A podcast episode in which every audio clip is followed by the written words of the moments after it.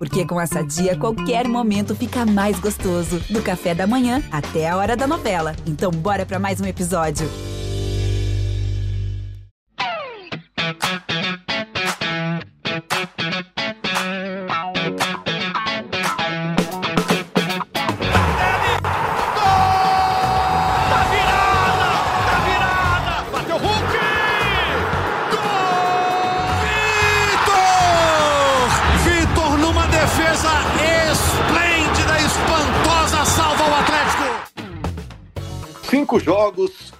25 gols marcados, o Atlético começou a temporada num nível abaixo do que seu torcedor espera. A massa do Galo, que está sonhando com 2024 cheio de grandes títulos. Muito bom dia, muito boa tarde, muito boa noite. Está começando mais uma edição do GE Atlético. Vamos falar do empate do Atlético com o Tombense por 1 a 1 pelo Campeonato Mineiro e a sequência do estadual. O Atlético vai agora ao Distrito Federal enfrentar o Itabirito no jogo lá no Mané Garrincha. O jogo vai ser no sábado e a Globo, aqui em Minas, vai mostrar a partida. Eu sou Rogério Correia, vou distribuir a bola com os nossos debatedores de hoje. O Henrique Fernandes, nosso comentarista, estava ontem na Arena MRV acompanhando o jogo. Carol Leandro estava por lá também, só que na torcida. A Carol representa a massa do Galo no nosso podcast. E a nossa dupla do GE. Globo, a Laura Rezende e o André Ribas. Tudo bem, gente? Opa, Beleza. Opa, beleza? Ótimo estar com vocês aqui mais uma vez e também com a Raquel Vieira, que está na edição do podcast. Perguntas para vocês e para o torcedor atleticano que está acompanhando o podcast, nos dá audiência toda semana. O otimismo com o Galo 2024 diminuiu? O Galo vai precisar se reforçar, ainda mais agora que o Pavon está de saída. Daqui a pouco a Laura Rezende e o André vão contar essa história aí.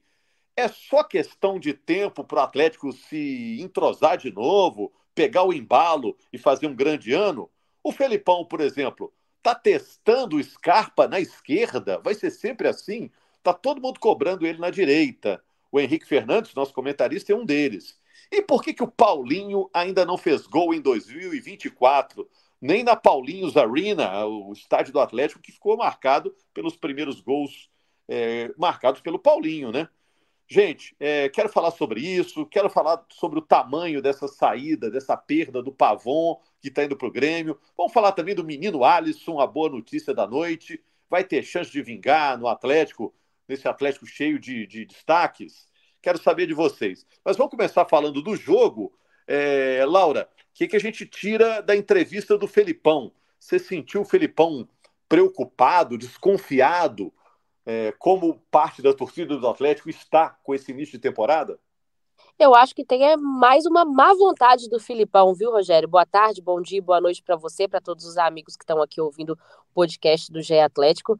É, eu estava pensando sobre isso, engraçado você me fazer essa pergunta, porque eu estava refletindo sobre é, a postura do Filipão na coletiva. Não é de hoje que eu percebo e sinto uma má vontade dele em estar ali dando coletiva. Ele precisa entender que é um papel do trabalho dele também de treinador, por mais que ele não tenha muita paciência para responder as perguntas dos jornalistas, é o momento ali também dele dar uma resposta para a torcida, né? Dar uma resposta para o torcedor. E eu acho que essa desconfiança não, não é dele com o elenco, não. Acho que é uma desconfiança dele é, com as perguntas, com, com que a gente questiona ele, que ele não gosta muito de responder, e acho que o trabalho deixa muito a desejar nesse início de temporada. Tá na hora dele ser cobrado, Henrique? Ou tá cedo demais? Cinco jogos, né? Duas vitórias, um empate, duas derrotas. Um ponto claramente negativo é que em cinco jogos o Atlético soma cinco gols marcados apenas, né? É isso. Primeiro, um abraço a todos, agora com mais calma. Eu acho que treinador de time grande, como o Atlético, sempre está em posição de ser cobrado, né, Rogério? É, por mais que o Filipão tenha construído algo positivo no ano passado, sobretudo no segundo turno do campeonato, porque o início do trabalho era, era tenebroso, era bem ruim, né? E acho que custou o título nacional para o Atlético. Aquele início, aquela demora de engrenagem do time. É, o Filipão, é, por mais que tenha um currículo que tem, seja um cara notável, histórico do futebol, ele tem que ser cobrado porque é treinador do Atlético, né? E o que mais frustra a gente é, é, que, ao contrário do ano passado, quando ele chegava em meio a uma ruptura brusca do trabalho do Cudê, que não era um trabalho ruim, na minha opinião, mas que foi rompido bruscamente por causa da relação de bastidores. O Filipão ele tinha que implantar as ideias dele, arrumar a casa com o Campeonato Brasileiro em andamento, uma exigência muito alta que o Campeonato Brasileiro lhe traz, né? Esse ano não, esse ano era um trabalho de continuidade do próprio Filipão e com o mesmo elenco, basicamente, que fechou bem o brasileiro do ano passado. Então a gente jogou o sarrafo para cima, né, Rogério? Natural. A gente imaginava um Atlético conseguindo mais naturalidade nas suas vitórias, como conseguiu na segunda rodada contra o Democrata. É... Até, Henrique, você hum. até me chama atenção falando isso, porque o Felipão na coletiva fala: ah, não é porque manteve o elenco que vai continuar sendo é, candidato a ser campeão de tudo, sendo que foi uma decisão dele, da diretoria, investir mais na manutenção né, do que na mudança do elenco, né? É uma decisão correta, né? Porque o time fechou correta, bem, nada é. mais justo que prestigiar os caras. Eu, eu entendo isso. E, e, melhorar esse elenco, incrementar com peça pontual como o Gustavo Scarpa. Eu, eu, eu tava muito animado para Atlético no início, eu ainda tô, eu acho que a coisa vai caminhar. Não sei se sob o comando do Filipão, não tô dizendo aqui quem tem que sair, mas é porque os sinais não são bons. Mas eu acho que ele, ele tá sendo vítima, entre aspas, desse sarrafo mais alto que ele mesmo construiu. Só que tem um detalhe: é, quando a gente olha para o desenho dos jogos que o Atlético tem normalmente no estadual, sobretudo jogos em casa, que aí você tem menos componente que interfere no jogo, como foi o gramado lá em patrocínio, uh, o clima lá em São João del Rei, daquele campo acanhadinho, que o Atlético arrumou um jeito de ganhar, enfim. Nos jogos da arena, que a gente pode olhar um desenho mais técnico do que é a partida, o que, que o Mineiro pede normalmente? O Campeonato Estadual apresenta equipes fechadas que deixam a bola com o Atlético e fazem com que o Atlético tome a iniciativa de jogo. Até o clássico contra o Cruzeiro teve esse desenho. O Cruzeiro tem batido o Atlético, sempre com menos posse, com menos finalização e mais eficiência. Esse é o nosso debate sempre após o clássico. Esse time do Filipão, mesmo nos melhores dias, teve dificuldade enfrentando a equipe assim. Se a gente for lembrar do ano passado, né? As derrotas em casa foram para Cruzeiro e Curitiba, times que deixaram a bola com o Atlético. O Curitiba até o Galo sai na frente, aí comete. Toma virada. Co comete erros e toma virada, né, Laura? Mas quando enfrentou Goiás, por exemplo, Cuiabá, que são times mais fechados, o Galo sempre sofreu muito para ganhar. Quando enfrentou adversários que iam mais para o jogo, o Galo fez jogos melhores. Fortaleza, o ótimo jogo contra o Grêmio. Então, assim, a sensação que eu tenho é que esse time, desde o ano passado, sempre não, não esteve totalmente preparado para o tipo de jogo que está tendo no Mineiro. Apesar disso, apesar disso, eu achava que a confiança dos jogadores faria com que o time coletivamente encontrasse mais soluções. Mas a gente vê muitos jogadores abaixo, essa é a verdade. Talvez tirando o Hulk, que já teve seus momentos de brilho, no jogo contra o Democrata foi muito bem, no jogo contra o Atlético foi decisivo. Paulinho faz um início de ano muito abaixo, o Igor Gomes com minutagem muito alta, também não apresenta o mesmo nível das boas partidas que fez no ano passado. O próprio Arana me parece fisicamente melhor, mas não é o jogador agressivo que a gente vinha vendo. Então você tem quedas individuais que eu acho que também tem a ver com um desacerto coletivo e o time não conseguindo é, resolver um problema que eu acho que já tinha sido apresentado de uma forma diferente no ano passado. Esse time é melhor contra-atacando, melhor investindo em bola longa, é melhor fazendo o adversário se expor e usando Paulinho e Hulk à frente, mas os adversários não vão se expor contra o Galo, muito menos o Tom Benz, que fez 1 a 0 com 3 minutos de jogo. Então eu acho que, que isso é algo que, que a gente já tem visto, né? e, e que o Atlético precisa corrigir para a temporada, porque vai ter vários momentos com, com, o elenco que o Atlético tem, com os jogadores que o Galo tem à frente, principalmente, e, e, com a hierarquia que o Atlético gerou pela recuperação que teve no ano passado, a tendência é que qualquer time que enfrente o Atlético aqui se feche. Eu não posso dar espaço para Hulk, Paulinho, Scarpa, daqui a pouco Bernard. Não posso. Né? Então, assim, é, é uma solução para já. E que eu acho que o Filipão não está conseguindo encontrar, apesar de tentar alguma coisa. Depois tem outros pontos da coletiva dele que eu queria discutir, sobretudo a questão do Scarpa. Agora eu vou tocar a bola aí para outros né, falarem sobre isso também, sobre esse início de ano, que eu acho que é, é unânime aqui, é frustrante. Eu acho que estava todo mundo aqui na mesma página, imaginando o Atlético mais dominante nesse campeonato, inclusive o Filipão que admitiu isso na coletiva. Carol, você viu que o Henrique tocou a bola aí para você. Depois que saiu o primeiro gol, você estava lá na Arena MRV, você pensou, ah, agora a virada é inevitável, né? Primeiro gol saiu aí com dois minutos, o Atlético tem tempo demais para virar o jogo. Ou você passou o jogo inteiro roendo unha, Carol? Rogério, primeiro um abraço para todos presentes, para a massa atleticana. Quando toma um gol muito no início, é, me passou uma ideia de que ontem seria um jogo muito difícil de assistir o resto dele, porque ia ser um jogo ainda mais fechado do Tom Benz, não deu outra, né? Eu fiquei com a expectativa de que o Galo fosse mais para cima, que o Galo conseguisse uma pressão. E, e não conseguiu. É, o Galo passou o primeiro, o primeiro tempo inteiro Se aí se eu tiver enganado, vocês podem me relembrar, mas eu não lembro de uma defesa do goleiro do Tom Benz no primeiro tempo. Foi assim, o Galo não conseguia levar perigo. E isso foi ficando, foi crescendo a preocupação. Tom Benz chegou mais perto de fazer o segundo gol, cara a cara. Rabelo chegou dividindo ali na hora exata e o Galo não conseguia criar. E aí sim vai vai nascendo aquela aquela preocupação, né? Preocupação também que passa pela bola aérea. O Filipão teve coragem de falar na entrevista dele que ano passado isso não acontecia. É, eu não sei qual, qual de qual jogo ele tá falando, mas a defesa do Galo sofre com a bola parada desde do ano passado, assim. Aí eu tô para te falar que desde 2022 o Galo vem sofrendo com isso, mas e esse ano tá mais escancarado. Tomense fez cinco gols no campeonato, Carol, é, de bola parada. Tem oito na competição, cinco de bola parada. É, assim, claro, é a arma que os caras têm, né?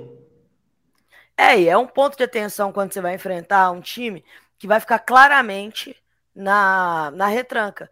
E o Galo tá sofrendo muito com isso também, por quê? Porque tá dando essas faltas para os caras baterem muito perto da área. Então tem uma sequência de erros que acontecem. Mas o não prestar atenção na única jogada, o, o time quando ele vem fechado, ele tem duas jogadas, ou é o contra-ataque, ou é a bola levantada na área. Principalmente no Campeonato Mineiro, que o repertório dos times é um pouco menor. Então, o Galo deu o espaço para isso acontecer, acabou sofrendo gol e depois sofreu ainda mais com essa retranca. E, e essa bola né, que não Carol? entra, é, ela é cruel, que ela vai te torturando, Rogério. A bola não entra, a bola não entra, o Galo não consegue pressionar e você vai falando assim, meu Deus, não é possível. Uma hora, uma hora você começa a pensar, virado vai vir. De repente você fala assim, beleza, vamos pelo menos empatar. e o curioso é que, como aconteceu contra o Cruzeiro, né? Foi aquela bola que é levantada para a área, a defesa rebate, ela volta para a área e aí sai o gol o Felipão até falou sobre isso na coletiva. E eu tenho uma sensação também, Carol, você como torcedora de arquibancada pode falar, que agora que o Atlético tem um estádio próprio, perder ponto como mandante está doendo até mais, né? O torcedor fica mais incomodado, né? Não admite perder ponto na Arena MRV, né? É isso, pulou do, do não gostar, porque ninguém gosta de perder ponto em casa, mas pulou desse momento pro inaceitável. Para a gente é inaceitável ficar perdendo pontos dentro de casa. E isso está acontecendo num campeonato regional, onde o Galo é o melhor time do campeonato. Isso fica ainda mais doloroso e acaba. O Filipão falou sobre isso também, né? Sobre pegar no pé de alguns jogadores. Ah, é pegar um para Cristo. A questão, a questão, o eleito de ontem foi o Edenilson, né? Mas é porque é, é o cara que está na marcação no lance do gol. E aí depois, no final do, primeiro tempo, onde a torcida estava esperando uma pressão, vem uma bola vem uma bola recuando para a zaga. E aí sim a, a torcida começa a pegar no pé. Também concordo que não é o caminho, é, não é o, o, bom a ser feito, mas também não dá para não dá para cobrar mais, muita paciência da torcida exatamente por isso, porque jogando em casa a gente esperava que fosse tão inaceitável para os jogadores quanto é para a torcida perder pontos. Deixa eu perguntar para o André Ribas, chamou mais atenção algo que o Filipão falou ao fim do jogo, ou os próprios jogadores após o fim da partida, André? É, Rogério, foi uma coletiva do Felipão assim bem confusa desde o início, né? Porque logo na primeira resposta até pareceu até um tom de, co de cobrança né, em relação à diretoria em questão de reforços, dizendo que com o elenco, só com a manutenção, é, não conseguiria brigar por títulos e até bate em uma coletiva recente que o Felipão disse que o Atlético brigaria por todos os títulos.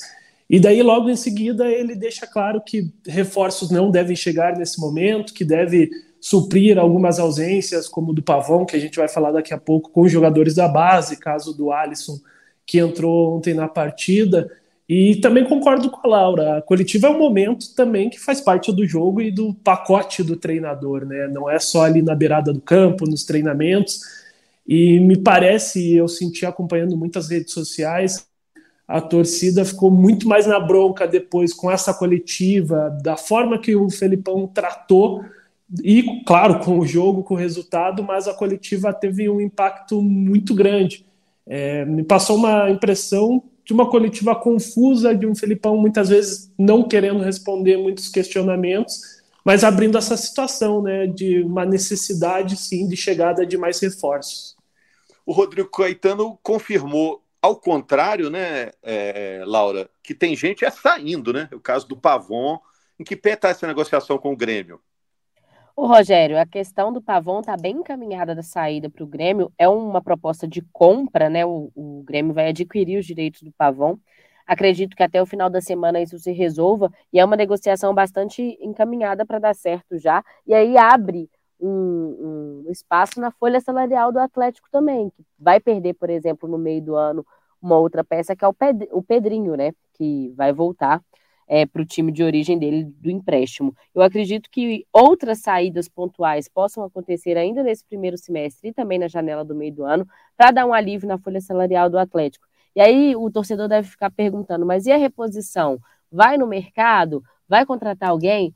Na coletiva do Felipão ontem ficou claro, e até na coletiva que o próprio Rodrigo Caetano deu ontem, que a peça de reposição é o Alisson, que já está aí ganhando as suas primeiras oportunidades, já vinha, já estreou desde o ano passado, alguns minutos jogando no profissional e marcou seu primeiro gol ontem. Eu acredito que o Atlético não vai fazer loucuras no mercado, até porque não tem esse poder financeiro grande e aí vai fazer essa reposição com a base, que é um pedido da torcida, né, Rogério? A Carol pode falar até melhor do que eu, mas eu vejo que a torcida do Atlético cobrava muito o Filipão para usar a base. Não só o Alisson, tem aí o Isaac, o Cadu. Ontem mesmo eram cinco jogadores no banco de reserva, reservas do Atlético formados na base do clube. Acho que vai chegar o momento de usar a, é, esses meninos aí nessas próximas partidas e o Alisson ontem fez um golaço, garantiu o empate, o que poderia ser muito pior esse tropeço do Atlético ontem na arena.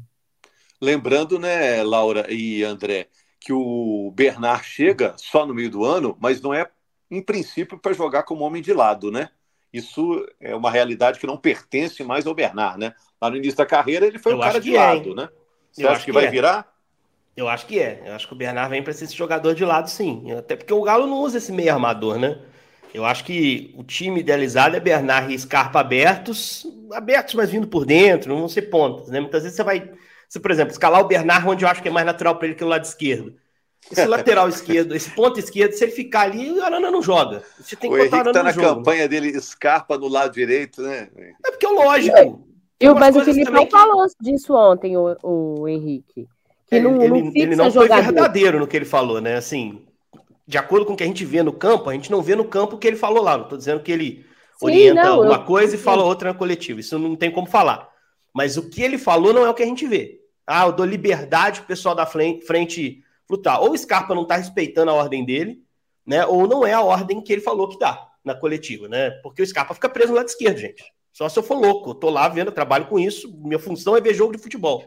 Eu fiquei Scarpa pensando, Henrique, lado esquerdo. Eu fiquei pensando na hora, até acompanhando seus comentários da transmissão, se o Felipão está pensando, pô, estadual é a hora de testar, então deixa eu testar aquele na esquerda, que também não é uma coisa inédita na carreira do Scarpa, não.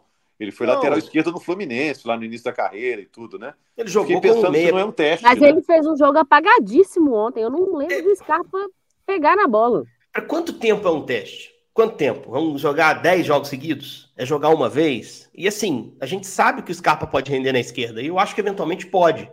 Mas o que ele ofereceu em 2022, sendo um meia pela direita que vinha por dentro, principalmente depois da lesão do Rafael Veiga no Palmeiras, foi tão grande que é loucura você ter esse cara e não utilizar esse cara na posição que ele é tão grande. Não adaptar o seu time a ter esse cara na posição que ele é tão grande é incompreensível. O Filipão não soube explicar na coletiva. Ele trouxe, na resposta dele, informações que não são o que, a gente vê no campo. Eu contestaria imediatamente uma conversa com ele. Eu posso assistir o VT sentado ao lado dele. Se ele achar o Scarpa em algum momento do lado direito no primeiro tempo, vou parabenizá-lo, porque a gente não viu. A gente não viu. Ele não cai lá. Eventualmente uma bola parada pode aparecer, mas ele não está participando desse rodízio, não está trocando de posição. Se não está executando a ordem dele, não tem que estar tá no time. E se a ordem dele não tá dando certo, ele tem que mudar a ordem dele. E é, é mais impressionante, eu achava com o Zaratio, até fazer algum sentido, que o Zaratio prefere o lado direito. O corredor direito jogou assim no Racing, em 21 jogou bem assim com, com o Cuca.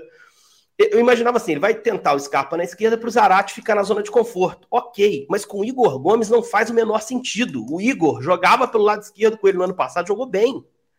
Cara, qual é a lógica? Usa o Scarpa na melhor dele e usa do outro lado o Igor. É natural para o Igor jogar na esquerda. Eu acho que não tem invenção. No segundo tempo, o Scarpa melhora, porque ele passa para um esquema mais, mais estilo Cudê, né? 4-1-3-2 ali aproxima mais Paulinho e Hulk, que eu acho que tinha que ser obrigatório também, mas isso aí eu vou respeitar, porque o Paulinho realmente foi ponto em algum momento na carreira e foi bom. É... E aí ele passa a ter o Scarpa como segundo homem de meio campo. O Scarpa melhora no jogo, aparece um pouco mais. No final, eu acho que se cansa, começa a tomar decisões piores. Ele dá até um contra-ataque imenso lá, que o Igor Bahia perde o gol. Uma besteira que o Scarpa faz de chutar a bola com o zagueiro em cima dele para bloquear o chute. Dá um contra-ataque com, com o Tomês com um homem a menos e ali ficou muito claro que ele estava cansado, aí o Filipão repõe, faz a mexida correta. Mas assim, cara, é, é, é uma insistência inexplicável. O Filipão tem muita dificuldade para explicar as coisas na coletiva, quando a gente faz as perguntas ele tem diretas. Má vontade. Ele tem é, má vontade. quando perde, né, Laura? Eu acho que a coletiva foi muito boa, as perguntas foram muito boas. Eu ouvi muito atentamente a coletiva depois do jogo. E eu acho que algumas coisas também ele coloca que não se justificam. Por exemplo, é, ah, estão pegando muito o que é ruim, tem que pegar o que é bom. O que, que foi bom no jogo da noite de quarta-feira? Alisson. O Alisson entrou bem, foi uma boa aposta dele, o moleque entrou bem, jogou bem. Aí ele vem falar que foi um reforço que se ganhou. Quando, esse moleque tá lá o tempo todo. O ano passado já jogou cinco ou seis jogos. Entrava Por sempre. várias vezes ele disse que não estava pronto. É, e entrava sempre com o time perdendo, com cenário ruim, como foi o caso dessa, dessa noite de quarta. o Alisson não é um achado do Filipão. É um acaso que ia entrar o Pavon. Porque no ano passado entrava bem o Rubens, o Filipão parou de botar o Rubens agora. Ele não dá espaço para jogador da base por opção. Ele não acredita nisso. Ele acredita em hierarquia de jogador. Eu achava um histeria pedir Zep, por exemplo, que é um jovem, é um menino ainda, mas o Alisson já estava dando sinais no time de cima. O Rubens já é um jogador consolidado. Por que, que tem que ter essa hierarquia do mais experiente? Tal? Tudo bem, o cara pode estar tá treinando mal, mas o que a gente viu do Rubens jogando no ano passado, ele merecia estar tá tendo mais tempo hoje. E o Alisson merecia ter mais espaço no campeonato estadual. Então foi uma solução que acabou vindo por um acaso. Né? E não, foi, não tem muito mérito do Filipão ali. Sem pavão é esse moleque mesmo que tem que entrar. Não tem papo, é. né? E, ele é bom jogador, hein? Ele é habilidoso, ele tem muita personalidade. Personalidade, ele é, isso. Ele é, Entrou ele é querendo alto, resolver mas o jogo. Ele é leve também, né? Ele também é alto, mas é leve. Agora, em relação ao Pavon, Carol, se te ligar um gaúcho hoje lá, bah, mas esse Pavon é bom jogador, tiver querendo saber do, do Pavon. Você está lamentando muito a saída do Pavon, Carol? Qual é o impacto na torcida do Atlético da saída do Pavon? que chegou com tanto prestígio e agora está indo para o Grêmio? Rogério Akek, que é a voz da torcida do Grêmio, ela me mandou mensagem ontem. Ela falou comigo, Carol, e o Pavon? Eu falei com ela, receba muito bem, vai com Deus. Tomara que recupere aí o futebol que fez ele chegar aqui. No Galo, eu não vou ter motivos para sentir saudade dele. Acho que o Galo enfraquece o elenco dele, o banco dele. Porque é sempre bom ter ter. Mas ele começou opções. bem, né, Carol? Ele começou bem, depois encaixou o esquema lá, Hulk e Paulinho, ele ficou sem espaço. Você acha que ele desanimou? Ah, Rogério, eu acho que toda a chegada do Pavão foi muito complicada para ele, porque ele chegou depois de muito tempo parado no, no Boca, exatamente por causa dessa negociação. Depois, quando pegou, estava jogando melhor com o Cudê, o esquema não favorecia ele, porque ele acabava jogando muito no meio, mais atrás, ele é mais ponta. E, e para mim ele é um cara que fez alguns bons jogos no Galo, mas nenhum jogo para deixar saudade. Sabe, eu não consigo falar assim. Eu vou te falar, quanto ao América no passado ele fez um gol bonito, mas eu não eu não tenho esse apego todo por ele. Também. É, eu não tenho esse apego todo por ele porque eu acho que foi pouco no custo-benefício. Acho que o, o esquema do Galo não favorece ele. Eu acho.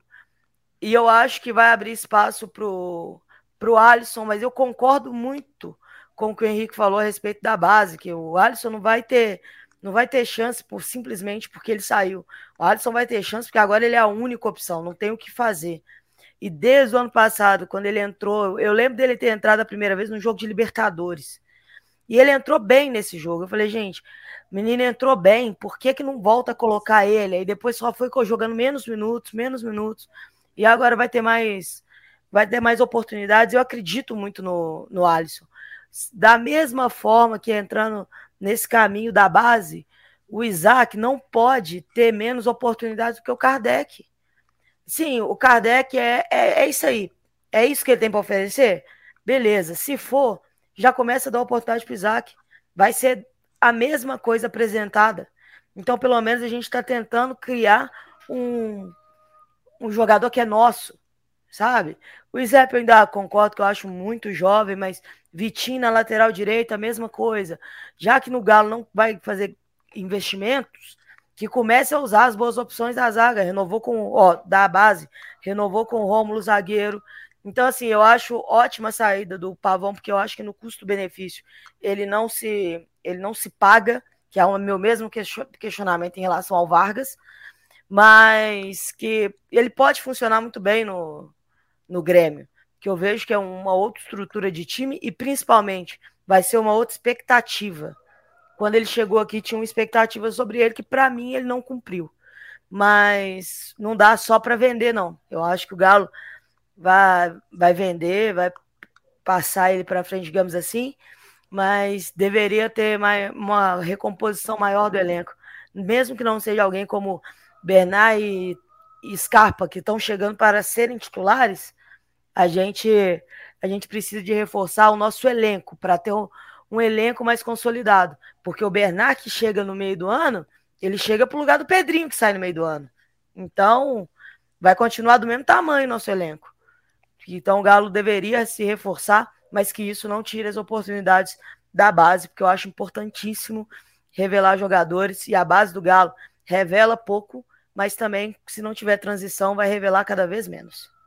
Tô com você, viu? Achei que quando o Rubens assumiu a titularidade no ano passado, não ia perder mais. Já está lá de novo, procurando espaço, e eu acho que o Rubens joga muito, podia ser titular.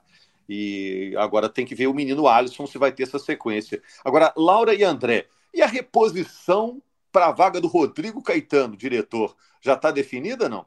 Porque ele continua lá, mas meio de aviso prévio, né?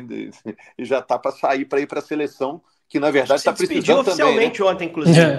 Acho que se despediu oficialmente é. ontem, né? o André estava lá nas coletivas. Não vai para Brasília? falou que talvez ele fosse falar.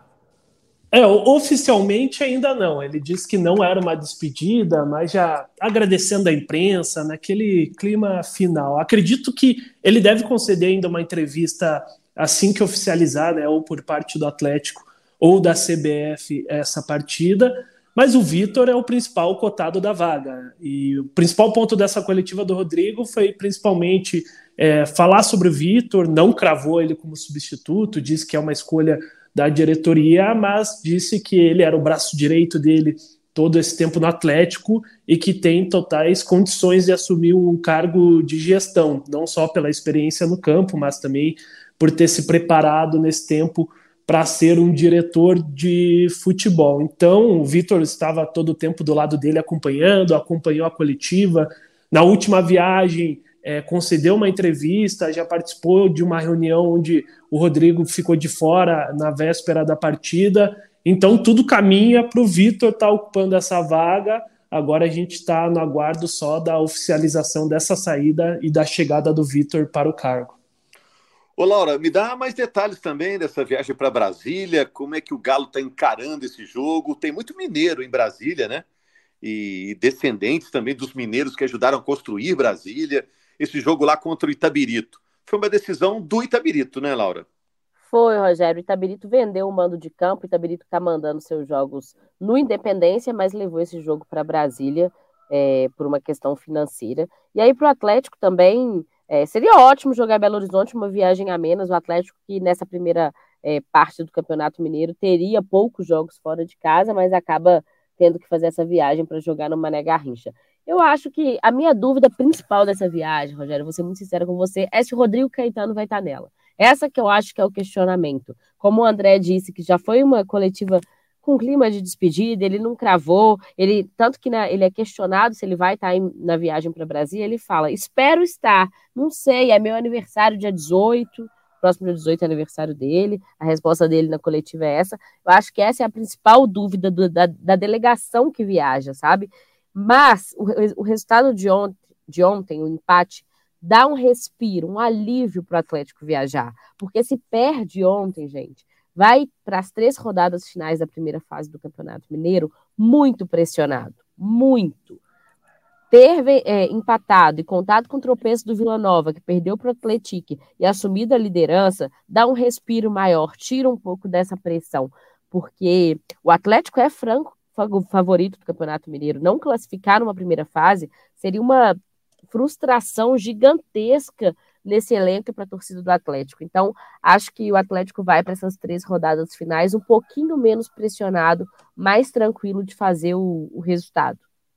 E essa do fim de semana é uma rodada chave para consolidar esse primeiro lugar, Rogério, porque você pega a tabela, o Pousão, o Pouso Alegre encostou, fez seis pontos, é um grupo que está muito equilibrado, nivelado meio por baixo, né? Tem o líder com menos pontos, que é o Atlético, mas o Galo faz esse jogo com o Itabirito, que eu acho que é um jogo é, de campo neutro e com o Atlético tendo mais torcida, certamente. É, num gramado que não é dos piores, então não tem aquela diversidade do campo acanhado de São João del Rei, do gramado esquisito lá de patrocínio. É dos jogos como visitante do Galo, que ele vai ter um, um ambiente mais dócil, entre aspas, né? Lembrando que ele ainda faz um contra o América como visitante no clássico. É, o Vila joga com o América na Independência, que é um jogo embaçadíssimo para o Vila, e o Pouso Alegre vai em São João del Rei pegar o Atlético. Então, assim, é um, para mim é a rodada chave para o Galo meio que encaminhar sua classificação. Porque aí poderia, na última rodada, batendo Ipatinga, praticamente selar esse primeiro lugar e estar tá na semifinal com serenidade. Não dependeria tanto do resultado do clássico contra o América, que é o mais incerto, é o jogo mais duro. Então é, é um jogo chave esse jogo do sábado, é, com o Atlético, para mim, como favorito, mas o Itabirita a gente tem que lembrar vendeu muito caro contra o América, né? Houve um empate no, no confronto entre Itabirito e América, um 0 a 0 no Independência, com o Itabirito marcando muito bem o Coelho. O Coelho vinha daquelas goleadas, emperrou ali contra o Itabirito. Então o Galo tem que ter muita atenção também contra esse adversário, tem que jogar bem, coisa que não tem feito regularmente nessa temporada. Fez um bom jogo realmente o Itabirito, levou uma torcida bacana, uma charanga, fez um auê lá o Itabirito é um time com o qual o Atlético tem que tomar cuidado. Algo a acrescentar, gente? Já estou fechando a conta aqui. É, tem um detalhe, né? O Atlético pode estar encaminhando daqui a pouco a sua classificação para a próxima fase, mas aquela história de melhor campanha da primeira fase está ficando já mais complicada, né? É, mais, um, mais pontos perdidos agora contra é, o Tombense, isso vai atrapalhando esse plano do Atlético como favorito que era de terminar a primeira fase com melhor campanha. Mas algo para fechar, aí, gente. Aí tem esse negócio da melhor campanha, ele não decidir na sua arena, que a gente vive a expectativa da primeira grande final da Arena MRV. Pode ser ainda o Mineiro, mas teve mais forte essa possibilidade antes do início do campeonato. Hoje não é um cenário tão claro assim. É, de você jogar lá pelo, pela soma dos placares e de você escapar de um clássico na semifinal. Que o Atlético conseguiu nas últimas temporadas, né? E esse ano, se ele for o pior primeiro colocado, que é o cenário de hoje, é, ele vai pegar um clássico. Provavelmente, muito provavelmente. A chance dele escapar é tentar ser o melhor primeiro, que normalmente pega o melhor segundo, que normalmente é uma equipe de fora da capital. Então, assim, eu acho que a situação hoje já é de classificação, a gente não tem nem que falar de melhor campanha.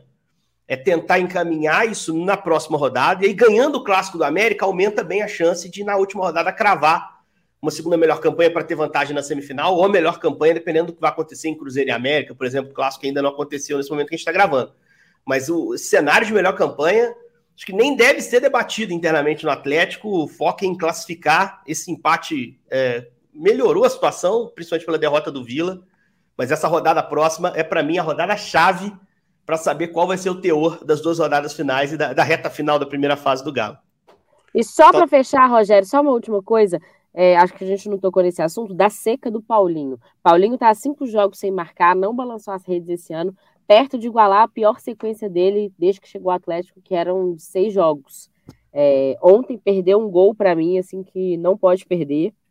E, e, vive esse momento ruim novamente. Teve essa fase no início do ano passado, né? Onde não, não deram certas coisas e depois deslanchou, foi artilheiro do Brasileirão. Tem tudo para para ser novamente artilheiro do Atlético do lado do Hulk, mas ainda não conseguiu colocar essa bola para dentro. É isso. Fechando também, André. Algo a ficar de olho nessa semana? Que tá, tá fechando quase? Rogério, eu acho que ficar de olho principalmente na escalação do jogo do, de sábado, né? Tem a volta do Gemerson, o Edenilson que ficou sob vaias, muito torcedor pedindo batalha como titular. Então vale a gente ficar de olho nesses dois dias de preparação, o que, que o Felipão pode armar e o que, que pode pensar de mudança pensando para esse jogo. Seu recado final aí, Carol, para a gente fechar, para o torcedor atleticano que ficou, foi dormir bronqueado ontem.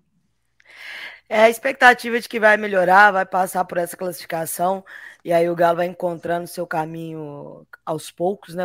Ainda falta, acho que uma semana para aquele prazo que o Filipão tinha pedido. Vou confiar que, que vai chegar nisso uma Você tá hora. marcando a folhinha, né? Eu tô confiando. Eu lembro quando o Cuca fez uma promessa parecida em 2021, eu fiquei acompanhando, eu fiquei esperando bater a data para ver se ia acontecer. Em 2021 deu certo, eu vou confiar de novo. E queria deixar um agradecimento, Rogério, pessoal do Califórnia Alvinegro, que está fazendo os grafites né, ali no muro da, da arena. O projeto já está quase no Espetacular, fim. hein? E aí, diante de um monte de figuras que está ali que eu respeito, eu tenho uma admiração impressionante também. Tem uma foto minha lá grafitada. Eu fiquei muito emocionada no dia que os meninos me mandaram a foto. Visitei lá o mural algumas vezes já. Obviamente, como eu sou chorona, eu fui às lágrimas, né? Mas eu queria muito agradecer o pessoal pelo prestígio. É uma honra imensa estar ali e parabenizar pelo projeto, porque é muito, é muito importante ter a nossa história registrada, principalmente no lugar de onde ela nunca mais vai sair. Vão ter que aumentar a multa rescisória aí da Carol Leandro, que tá, tá, tá virando craque aí. obrigado, você merece, Carol. Obrigado a todos aí, obrigado também a Raquel Vieira pela edição e obrigado principalmente a você, torcedor atleticano, pela audiência. Vamos estar repercutindo aqui na segunda que vem o encontro entre Tabirito e Atlético, o jogo do Atlético lá no Distrito Federal, minerada do Distrito Federal toda vai acompanhar o jogo lá no Mané Garrincha. Valeu, gente! Apita pela última vez! Deu!